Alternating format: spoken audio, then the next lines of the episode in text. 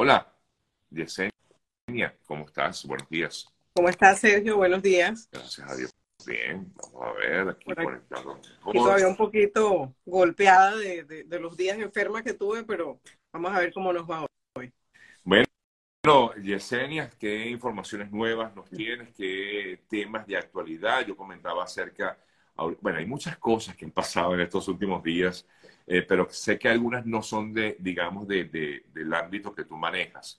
Por ejemplo, esta nueva ley de propiedad en la Florida em, que restringe a personas de ciertas nacionalidades de tener, adquirir propiedades con domicilios fuera del país, pero es un tema que ah, de una forma u otra también se inmiscuye con el tema migratorio. Eh, está también. Yo no, yo ese, o sea, eso he escuchado un poco al respecto. La verdad es que no me he sentado a leer sobre el tema. Sin embargo, de una manera muy ligera, ¿ok? Podría decirte que me parece que es eh, una discriminación en base a la nacionalidad, ¿ok? Clara, una discriminación muy clara en base a la nacionalidad que creo que definitivamente eh, esto nos tiene que, que, que dar básicamente lo que es una idea, ¿ok?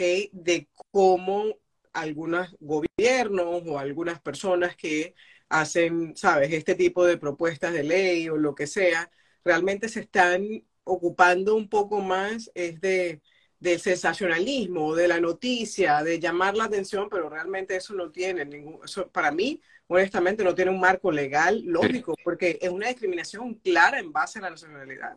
Yo, yo voy a tratar de todas formas en algún momento de contactar a alguien que maneje ese tema porque creo que es importante para que aquellas personas que eh, estén interesadas sobre el tema. Hay muchos realtors, tengo amigos realtors que me han escrito, esto es una locura. Bueno, sí, es una locura porque hay muchas personas que viven fuera del país, de Estados Unidos, que no son residentes pues, en este país y, y quieren adquirir una propiedad. Y no, no entiendo cuál es la razón. O sea, ¿La razón es cuál? ¿De dónde provienen los fondos? Bueno, el, el, gobernador dice que, mm, que, bueno, que es como evitar que personas que eh, viven en países comunistas, eh, dice él, como China, él habló de China, Corea del Norte, Irán, Siria, Venezuela, eh, Nicaragua, Cuba, tengan acceso a propiedades aquí Lo que pasa en el país, ¿no? Es una, es una generalización demasiado fuerte, porque eh, puede ser de que de 100 personas que quieran hacer una inversión, hayan dos que tengan una vinculación. Y eso es trabajo del gobierno y de las autoridades de hacer el screening correcto y de hacer el due diligence correcto para poder averiguar exactamente de dónde vienen los fondos. Incluso Estados Unidos tiene mucha tecnología y tiene departamentos completos abocados a hacer ese tipo de investigaciones. Incluso desde el tema del 911 las investigaciones son más grandes todavía cuando hay ingreso de dinero al país o algo. Entonces, realmente me parece que, es, que es un tema como un poco caprichoso, ¿no? Sencillamente decir, bueno, todos los venezolanos, todos los cubanos, todos los coreanos no pueden hacerlo porque se presume que es esto. No es que lo presuma, es que tienes que probarme de que mis fondos vienen de alguna actividad ilícita, ¿no? Exactamente, tienes toda la razón. Bueno, eso es justamente la, la discusión que hay, que hay al respecto. Eh, y también la otra ley, eh, que también no, nosotros no lo hemos comentado, Yesenia, pero esta otra ley ya, eh, que se ha criticado muchísimo, la ley llamada anti-inmigración, que impide a indocumentados trabajar y a empresas contratar de personas indocumentadas.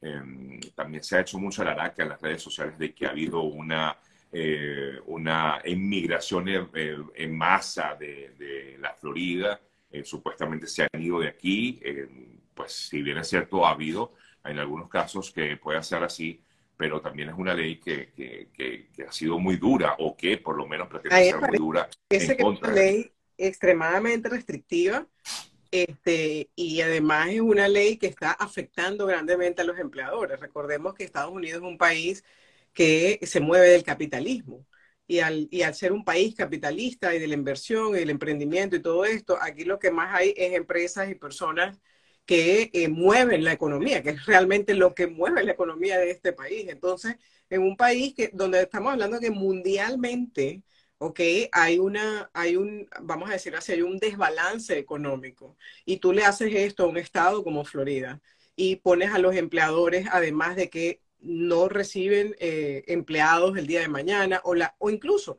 yo he sabido, eh, Sergio, de personas que tienen permiso para trabajar o tienen un asilo pendiente y tienen miedo. Tienen miedo sencillamente de ir a trabajar porque no saben si hasta por error se los lleven a ellos también y después averiguan.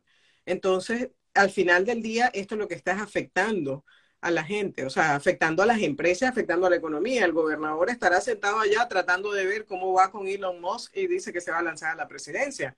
Pero señores, esto nos tiene que abrir los ojos y ver exactamente a dónde queremos estar y, qué es lo que queremos hacer. Hay alguien quejándose y dice que no se escucha, que como que no hay audio. Yo te escucho perfecto. Yo también te escucho perfecto y creo que pues no tenemos ese problemita. Quizás tiene eh, la persona, le recomiendo salir, bueno, no me va a escuchar, entonces nada, que salga y vuelva a entrar, es lo que más. Entonces nada, estas son, estas son cosas que, bueno, también hacen de que esto sea una demostración que es un país dinámico en, relación a las leyes, ¿no? O sea, las, las, leyes, las leyes aquí son muy... Em, la, la ley es viva, es letra viva completamente, está en constante cambio, constante movimiento pero también he escuchado, incluso está la Asociación de Abogados de Inmigración haciendo mucha presión a nivel nacional con respecto a esta ley, porque realmente esto está afectando a los inmigrantes, está afectando a los negocios, está, afecta automáticamente a la economía, cómo tú puedes agarrar y blanquear un estado completo con, con semejantes leyes, ¿no? Sí. Eh, bueno, Yesenia, permíteme leer algunas de las preguntas que siempre pues, por aquí surgen a la vez que Vamos a darle oportunidad a algunos de ustedes a que participen, por supuesto, más adelante. Mientras tanto, voy a leer algunas de las preguntas que por aquí eh, te han ya hecho relacionadas con el tema eh, migratorio. Aquí comenta alguien, quiero traer a mi hermano y a mi hija a través del parol.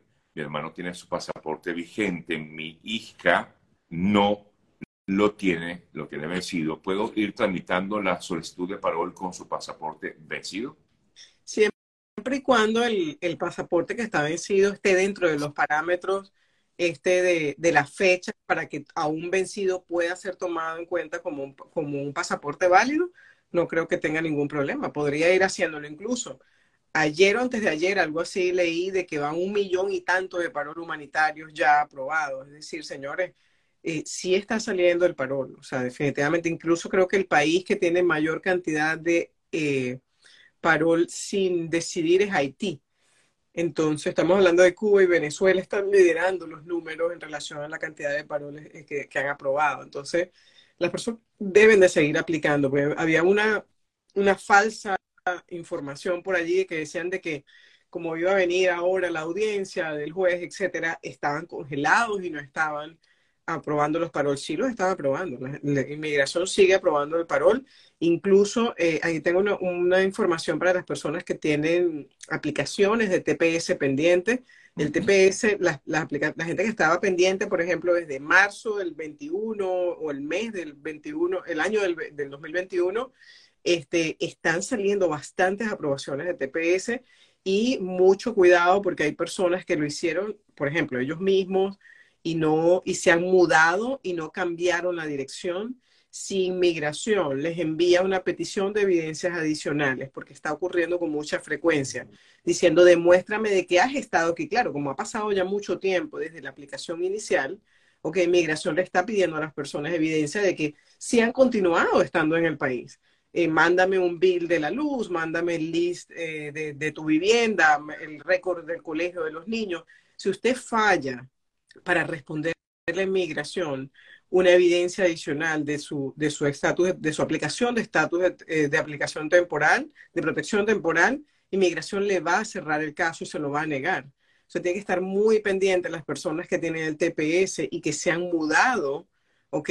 De hacer el cambio de dirección con inmigración. Eso es gratuito, lo pueden hacer en la página de inmigración, colocan allí cambio de dirección, incluso lo pueden hacer en español y llenan una forma en línea y hacen el cambio de dirección. Es sumamente importante porque si usted falla de responder la inmigración dentro de la ventana de tiempo que inmigración le da para responder, le van a negar el TPS y eso le puede traer graves consecuencias a la hora de querer hacer otro tipo de proceso que lo lleve a la residencia.